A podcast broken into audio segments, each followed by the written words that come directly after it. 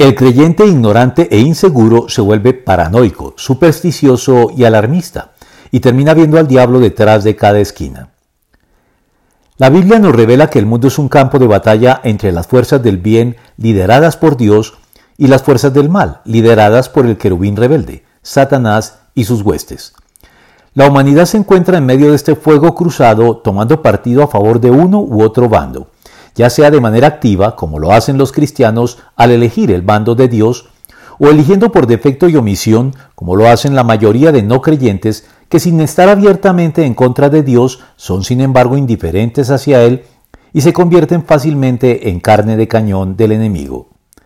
Sin embargo, este no es un enfrentamiento que se da en los términos de las religiones dualistas, en las que se concibe a dos poderes iguales e independientes detrás de todo lo que existe, uno de ellos bueno y otro malo, con pronóstico incierto.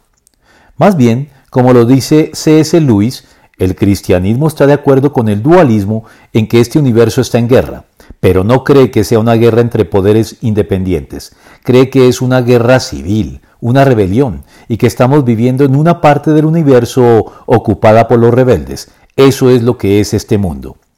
Por eso, los rebeldes serán vencidos y puestos en su lugar en el momento establecido, momento en que ya no será posible elegir bando, pues todas las decisiones al respecto ya estarán tomadas. Pero a quienes ya hemos elegido el bando de Dios, Él nos tranquiliza y asegura que, a pesar de las apariencias en contra, ustedes son de Dios y han vencido, porque el que está en ustedes es más poderoso que el que está en el mundo. Primera de Juan 4:4.